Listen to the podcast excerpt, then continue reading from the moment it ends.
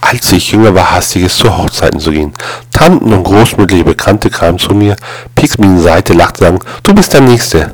Sie haben mit dem Scheiß aufgehört, als ich anfing, auf Beerdigungen das Gleiche zu machen.